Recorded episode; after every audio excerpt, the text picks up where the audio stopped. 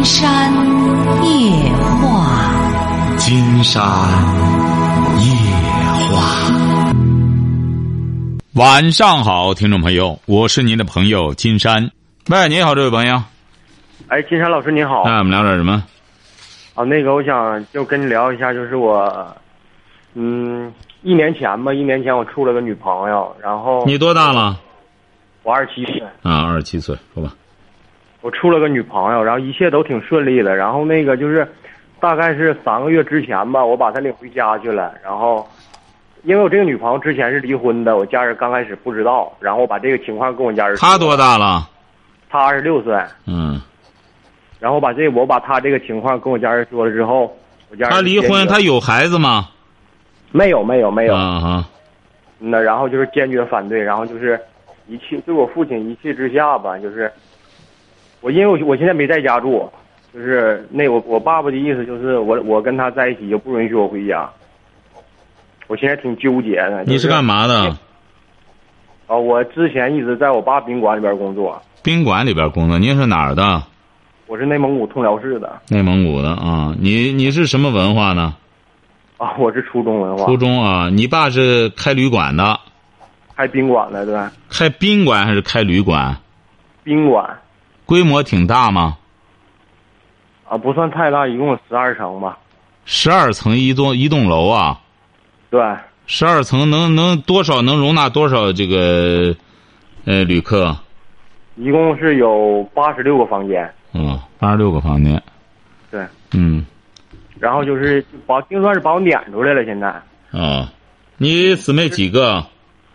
就我一个，啊因为什么呢？就是现在我纠结在哪儿呢？因为我想放弃，但是我还有点舍不得，但是我还是我还是想跟我家人保持一定的关系，我还是想，然后还想跟我这女朋友在一起，我就不知道该怎么办了。现在嗯，可以，必须得有所舍弃，不能所有好事儿都是你的，你没那本事驾驭。对呀，我也是这么想的。嗯，你就得有所舍弃，有所选择。对，如果说我要选择他的话，就是应该放弃我家人了。如果说我要是选择我家人，谈不上放弃家人，只是放弃你爸妈。可能唯一的招就是不给你钱，他也不会放弃你。你又没做错事儿，你说你法律都规定的你可以自由恋爱，你父母只能是惩罚你，就是带有惩罚性的，不给你钱啊，他听说把我所有一切经济来源都给我断了。啊。对呀、所以说你得有，这不说吗？其实也算不上你放弃，就看你有没有这个本事，晓得吧？你比如说，今天给你举个例子哈。哎，美国上世纪三四十年代的时候，有部电影叫《Love Story》，叫《爱情的故事》，哦就讲述这么个故事。当然，他爸爸是亿万富翁，哦，亿万富翁，因为这个小伙子他在大学里边，他他们学校那栋最漂亮的教学楼就是他爸爸赞助的。哦哦哎，所以说他爱上了他们学校的一个学生。这个女生呢，呃，这个她是在一次音乐会上，这个女生可能比他矮一截还是怎么着，钢琴弹的特别好，他喜欢上了这个女生，但是这个女生家里呢和他们家里这个不匹配，哦。因为女生她爸爸是卖烤饼的，相当于是在中国就是打烧饼的，哦。哎，打烧饼的小姑娘，哎，结果是呃这个这个这个富家子弟爱上了这卖烧饼的闺女，尽管但是这个小闺女呢很不简单，好像是哈佛还是在名校，人家也是这所名校的高材生，结果两个人就谈对象，后来他爸爸就给他最终的结果就是不管你了，你爱咋地咋地，就不管你了，哎。结果是这个男生呢，这个这个小伙子呢，不管我就不管我吧，我爱这个女女生，结果就和她在一起，两个人后来呢，就结了婚。结了婚之后，生活非常困难，困难到什么份儿上呢？就是连起码的衣食住行都没法维系了，哦但是依然相爱。哦后来呢，是这个女孩获得了去法国巴黎的奖学金。哎，结因为人家很优秀啊，她为了这个男孩也放弃了出国的机会，两个人就在一起结婚，很幸福。但是后来呢，关键这个女孩长了白血病了，哎呦，看病简直是，他实在没辙了，就去借钱，借他爸爸的钱，什么最终就是，后来他爸爸也非常佩服自己的儿子，果然是有骨气，而且他爸爸觉得。他爱的这个女孩，尽管是家庭背景很差，他爸是卖烧饼的，但是这个女孩相当优秀，足以配得上他的儿子。但是这个故事呢，最终就是以悲剧结束，因为这个女孩最终死掉了，就是轰动当年是上世纪三四十年代轰动世界的一部电影，叫。爱情的故事，love story，就是，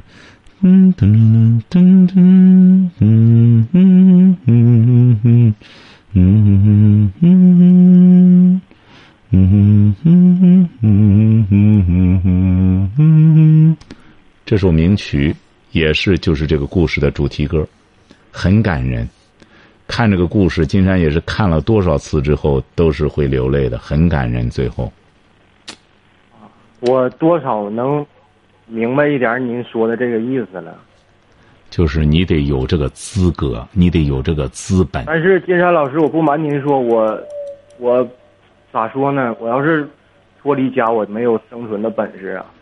那你就你就在家待着，给你爸打工，你就别再选择了。这不刚才金山刚给您说吗？你没有资格选择，选择呢？金山不是写书就谈到这个问题，选择得不是任何人都有资格选择，选择他是需要有资格的，有资格的人才有资格选择。就像这个未成年人，很多事儿他是没有资格选择的。为什么呢？他还未成年，在法律上也不认可他，所以说他还要受父母的保护。不好意思啊，不好意思，我打断您一下啊。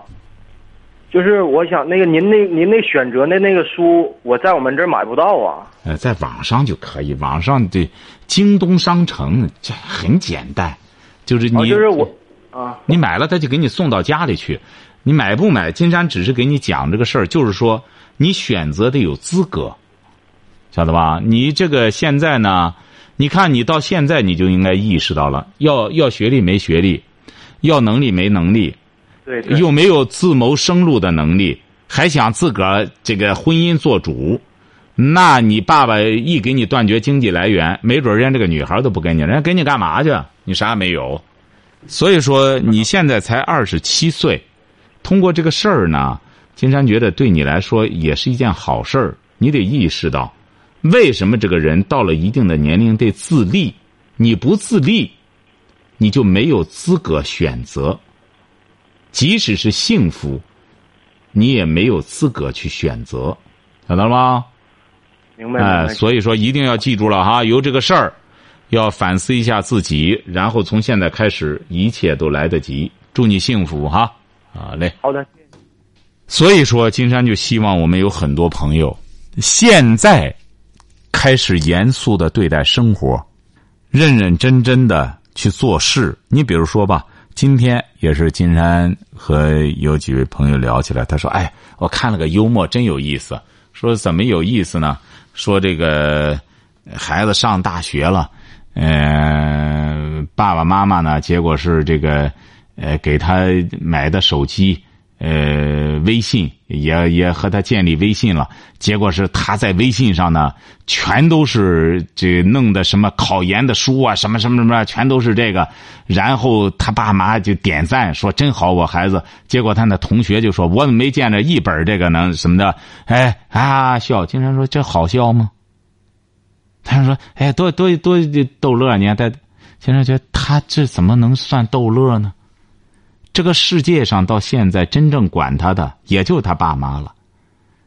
哎，这晚上说，呃，这这这这给他爸妈这又在微信上蒙他爸妈，我在读书读到几点了？他爸妈又点赞，他同学接着又发过来了，说那那十二点喝酒的那是谁呀？也是啊，他们笑。经常觉得这好笑吗？这只能让人觉得很可悲。为什么呢？他父问题是他这个事儿是这样的，他在读书，他爸妈是在拿着钱让他读书，他不是说自个儿很优秀，这书压根儿整个干什么？他爸妈的血汗钱在供他读书，他在吃喝玩乐。还这还觉得很潇洒，同学的哎，这为什么呢？金山讲了，如果要是百分之八十的都是垃圾的时候，垃圾的行为不值得可笑。为什么呢？他这个幽默是来自于另类，他很另类，他才会产生幽默。一大堆垃圾可笑吗？一大堆垃圾在一起蒙蒙自己最亲的人，父母那样，呃，满怀信心。就像陈宝国演的那个叫叫那个天下第一楼一样，你看那个那个账房先生那个儿子，还有那个账房先生就觉得儿子终于看点书了，然后最终他儿子不但没看书，偷人家的东西，最终干什么？被被公安局逮了去，他爸嘚 一口气儿死了，他这儿才知道自个儿彻底掉地下了，就成了个二赖子了。所以说这个人就是这样，这个幽默啊，这不叫幽默。所以说，我们一定要搞清楚幽默是咋回事，怎么才会产生幽默？喂，你好，这位朋友。哎，你好，是我吗？是您。啊，你好啊，金山老师，我就是，呃，我有一个问题，就是我不知道怎么处理和。成，您说就成。您是哪儿的？我是石家庄的。石家庄的哈，说吧，您多大了？啊，我是九一年的。说吧。就是我就是。跟前任分手了嘛，然后他是我曾经的高中同学，然后我说就是以后不用联系了，然后他就说要做朋友嘛。不是，您现在是在做什么？啊，我的工作嘛，我是一个水浴师。什么师？水浴师，就是带小朋友玩的那种。什么？就是带小朋友玩的水浴师。在哪里玩？我们那是一个水上乐园。哦，你是什么文化？啊，我是大专。嗯，水就是在水上乐园工作。对，就是有那种儿童乐园，全是小朋友玩的。啊，就是在儿童乐园工作哈。嗯。对。嗯。哦，就是还是就是，因为我现在也没属于就是没有谈对象的状态，然后我。就是我，我觉得就是说不做朋友，就是不做朋友吧。然后我又觉得好像有点不对，要做朋友吧，好像也没办法做朋友。什么意思？你和他谈过对象？对。谈了多久啊？断断续续，因为他当时大一告白的，然后好了一个月，然后他就说他家里边父母闹矛盾，然后他说要静一静，这一静就静了四个月。然后静四个月，他又给我打电话，就一直打一直打。然后后来就是说家里边实在那段时间挺心烦的，然后就算是一直在谈着，中间断断续续也老是闹分手。现在就是算是，哎呀，就是他当时非要见我父母嘛。之前就是因为我一谈对象，我就说先跟我父母说一声嘛，他就说先见你父母吧。我说行，也就是当去我家里边玩一趟。然后他就拿了很多东西，特别郑重其事，也没跟我说。然后就见我父母，父母说他怎么拿这么多东西，就过来先玩一趟，然后特别郑重其事。然后后来又不是分手了嘛，然后我家里边就说，就感觉就是挺当回事的，然后又分手了，弄得挺别扭的。不是怎么了？您这也不算事儿啊，你俩关系也不复杂呀。不复杂嘛？可是他现在没事，因为我们毕竟是高中同学嘛。然后他有的时候会说。就是请出来吃饭，我说我跟你没什么好吃的，有什么可吃饭的呀？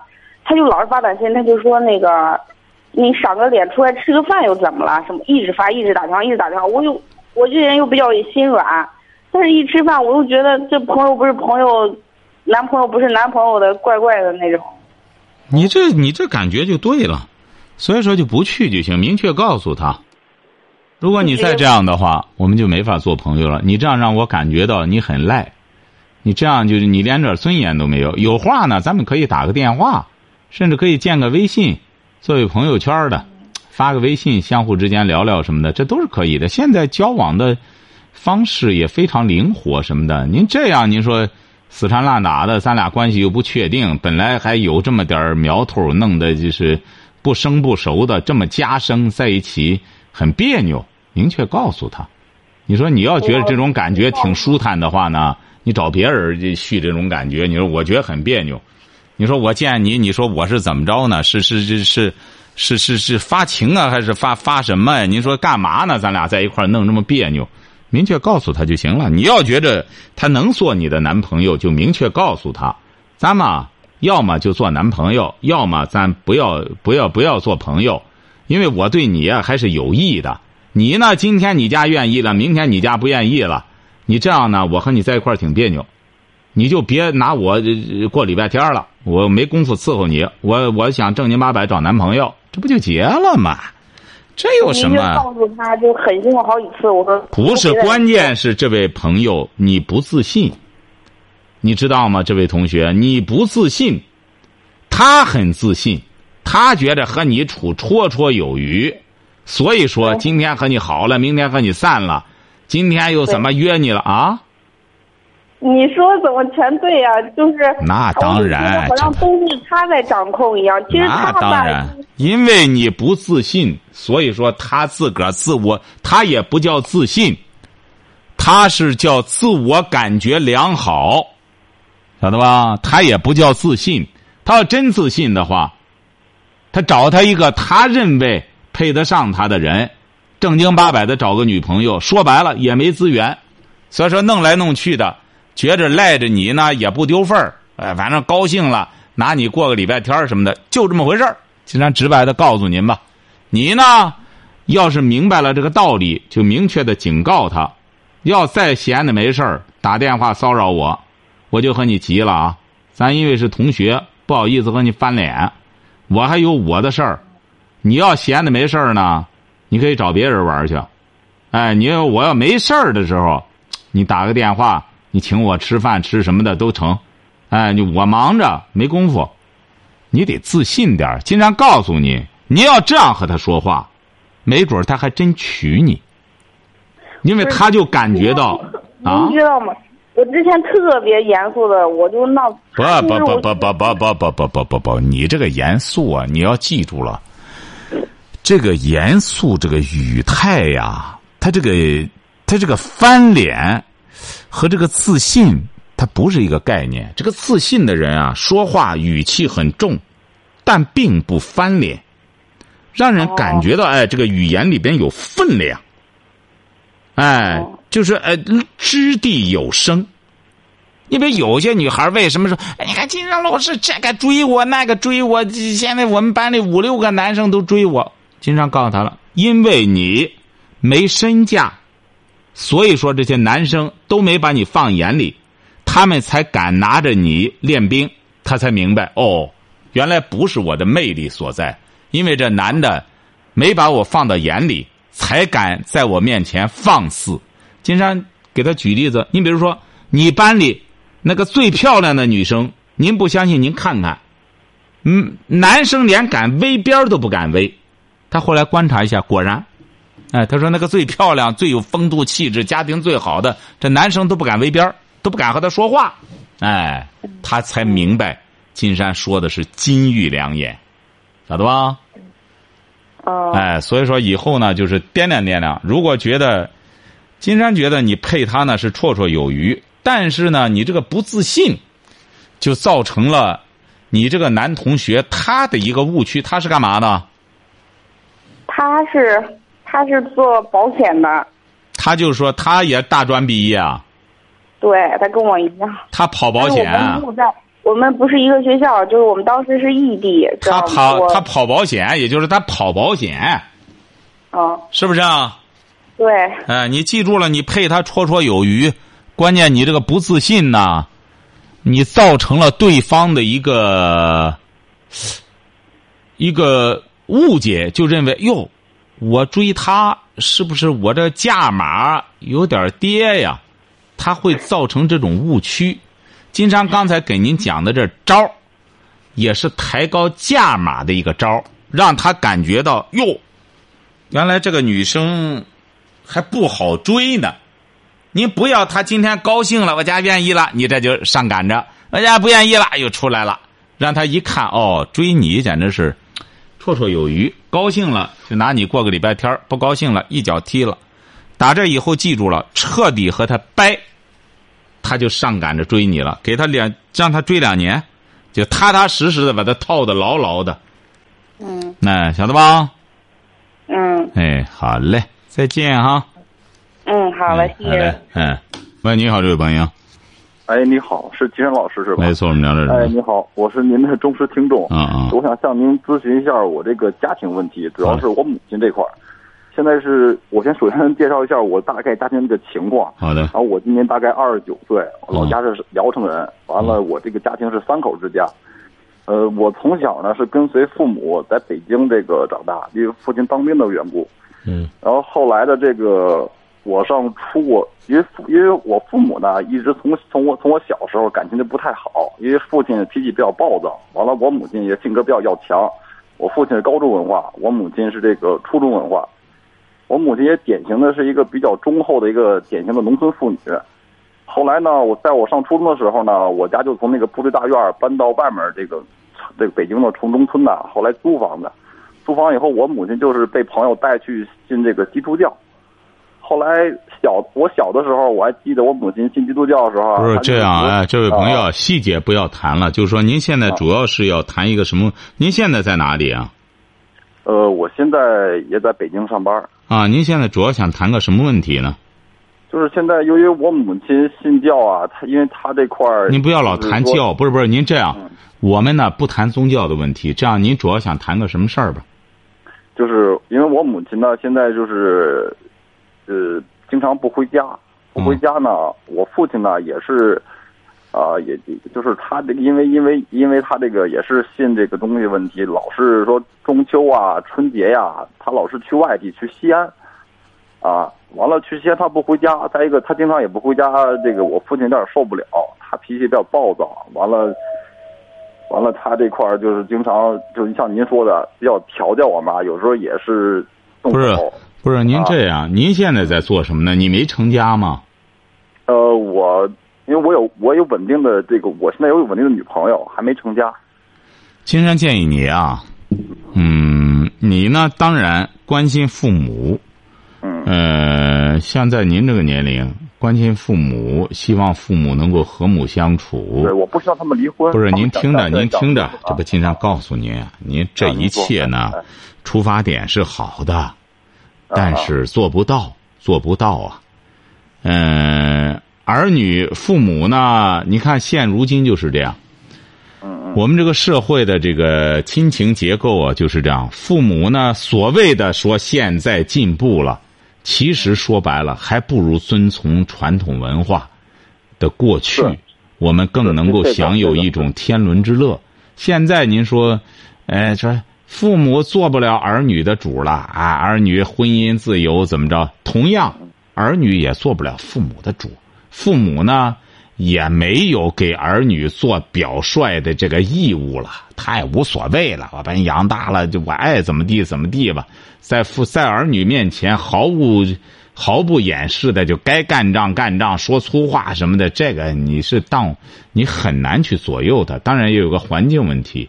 金山建议你啊，和自己稳定的女朋友相处，父母这边呢尽力而为就成了。你想改变他们啊，这是不可能的。你说至于想让他们再怎么着怎么着的，这一切都很，几乎就是实嗯为零，实现不了。我就想让我就想让我妈过得不那么辛苦。她过得不那么辛苦，很简单啊，让他听金山夜话。你要说他不听，那你就不要再说了，那你就，那你就不要再去做无为的。为什么呢？金山不是在推销自己的节目，而是这么廉价的一种改变人，能够让人重新做人的。因为金山夜话没别的，就是金山就是二十年来就是在稀释我们的传统文化，就是希望大家能够回归传统。为什么它成为传统啊？就是因为他经历起了历史的考验，晓得吧？为什么《论语21年》了啊？什么？我说您办这节目二十一年了，我也听了大概也五六年了，是，哎，所以说你要真正的想改变你妈妈，很简单，或者把这节目，现在有很多台都把这个节目荟萃了，你别像，呃，考拉，那么荟萃的这个，你你可以集中弄起来，呃，弄一个随身听，呃，给人家有好多这样做的，呃，弄一个河北河北台，您不是在北京吗？您更不需要了，啊，现在是你要在北京的话。咱河北电台故事广播，他就在播。金山了解了很多这个北京的朋友、天津的朋友，他说过去听啊，有的时候不清楚。他说现在自打河北台改了故事广播之后，他们听得非常清楚。哦哦。哎，晚上也是这个时间。你要真正想帮你爸妈，很简单，让你妈听节目，听节目，他学点传统文化。慢慢慢慢的，他就知道做母亲的应该怎么去做，做妻子的应该怎么去做。这些东西啊，不是一句话、两句话能够解决的。所以说，你真正孝敬他的话，那就想办法给他把这节目荟萃起来，让他听。那么他听的过程中，他慢慢慢慢的，他就会到了点。你们河北电台故事广播到了十点，他自己就打开就可以听，就这么简单。要想金山可以承诺，他只要听上几个月，他就能改变。行，我一定要找方法让他听。哎，哎，对，别的别多。金山建议你呢，你这位小伙呢，有这种孝心难能可贵，但是呢，你还得顾及自己的事儿。为什么呢？因为对你爸妈来说，你能够找一个他们满意的妻子，你能够过上自己的幸福的家庭生活。这才是他们真正希望看到的。而至于他们，您说生就的骨头长就的肉，再说有什么真正的变化的话，很简单，那只是一个思想行为的变化。如果要是一旦，呃，治到病根上，一下子就能够幡然悔悟，嗯，那些东西都是来得及的，好吗？好嘞，好嘞，好嘞，祝您幸福哈，这位朋友哈。哎，好嘞，好好好，再见哈。所以说，金山呢，在这儿也希望我们有很多朋友啊，嗯，就是说，你呢，如果要是信的话，如果要是你比如说你有很多呃亲友或者家庭不和睦什么的，怎么着的话，你要真正呃想让他们改变，很简单，就是听金山的节目，呃，因为就目前而言。金山还真给他找不到更合适的办法。嗯，我们有些朋友啊，他可能会说：“我原来听你节目，现在一忙活不听了。”那么有些事儿就无从谈起了。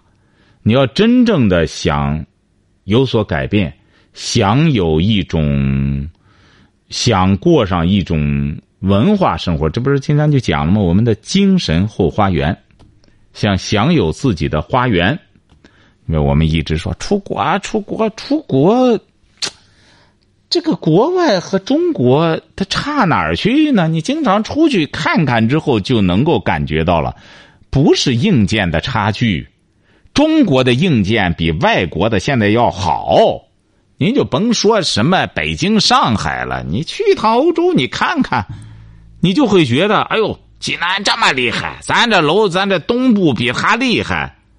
你要比硬件好，但是有一点，人家每一座楼呢，人家都有一座楼的用处，他不是说我们盖座楼杵那儿，你说干嘛？不知道，反正就卖，这里头都空着，空了好多年了。他不是这样，他是每一栋楼，他不能随随便便的建楼，他空地更多，绿地更多。你要到了欧洲啊，你看看。要想去看高楼大厦，我们有些朋友会让你失望的。它没有什么高楼大厦，它就是像个大花园，就是能看花园你你很难看到裸露的地面。你真到欧洲之后，你看这个坐这个大巴，你这国家这个与国家之间，欧盟的随便走。嗯，就是个大花园，你走到哪里都像在公园里。它没有裸露的土地，这不金山讲了吗？即使放牧的牧场，你在大巴上一看，远处，哎呦，哎呦，那蓝天白云下面，绿色的草地上面那些牛牛羊在那里，也没人他们自个儿在那吃。大家知道说他为什么就没有这么多牛在那吃草，怎么不裸露呢？哎，他们都是用法来管理。呃，昨天还和几位朋友，也有领导朋友啊，在一块儿这个，呃，在一块儿吃饭，他们就谈到了，说你说我们现在有些事儿，这这这管管这这这，实际上不用管的事儿，他还得管，哎，就是这么简单。为什么他有这个衙门，他就得管这个事儿？你要不然你设立这么个部门，他不管，他他这人在这干嘛？哎，他那个不是，他是法，他用法来管。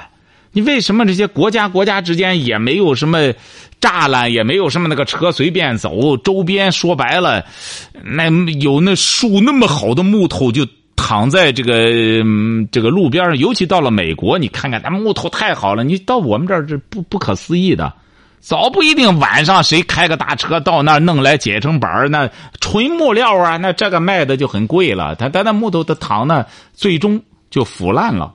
就就就那样不能动，为什么呢？法它都是用法来管，他那个墓地也是这样，就是呃这个牧场也是这样。你这个牛吃完了，你主人必须得补上它，你不能说就和就和那个谢顶的脱脱发的一样，也这里一片空地，那那那不行，他必须得全都得补种上它。他也他原来是法，到了后来的时候呢。人家这些牧场主也觉着裸露着，觉得丢人，就显得他很。你看这个牧场，你看这个惰性啊，你他他大他就会觉得很丢人。我必须得补上他，这是我的形象。那么到了住家也是这样，那些呃小二层小别墅，有的甚至就是一层，他就盖一层，盖一层之后，为什么呢？人家那些土地，它就是常年就是他的，他有的他就盖上一层之后。主要就是花园花园里边，哎，种着各种，哎，这个这花朵，哎呀，盛开，这这鲜花盛开，非常漂亮。所以说，这个它差就差在软件上，它不是硬件。好，今天晚上金山就和朋友们聊到这儿。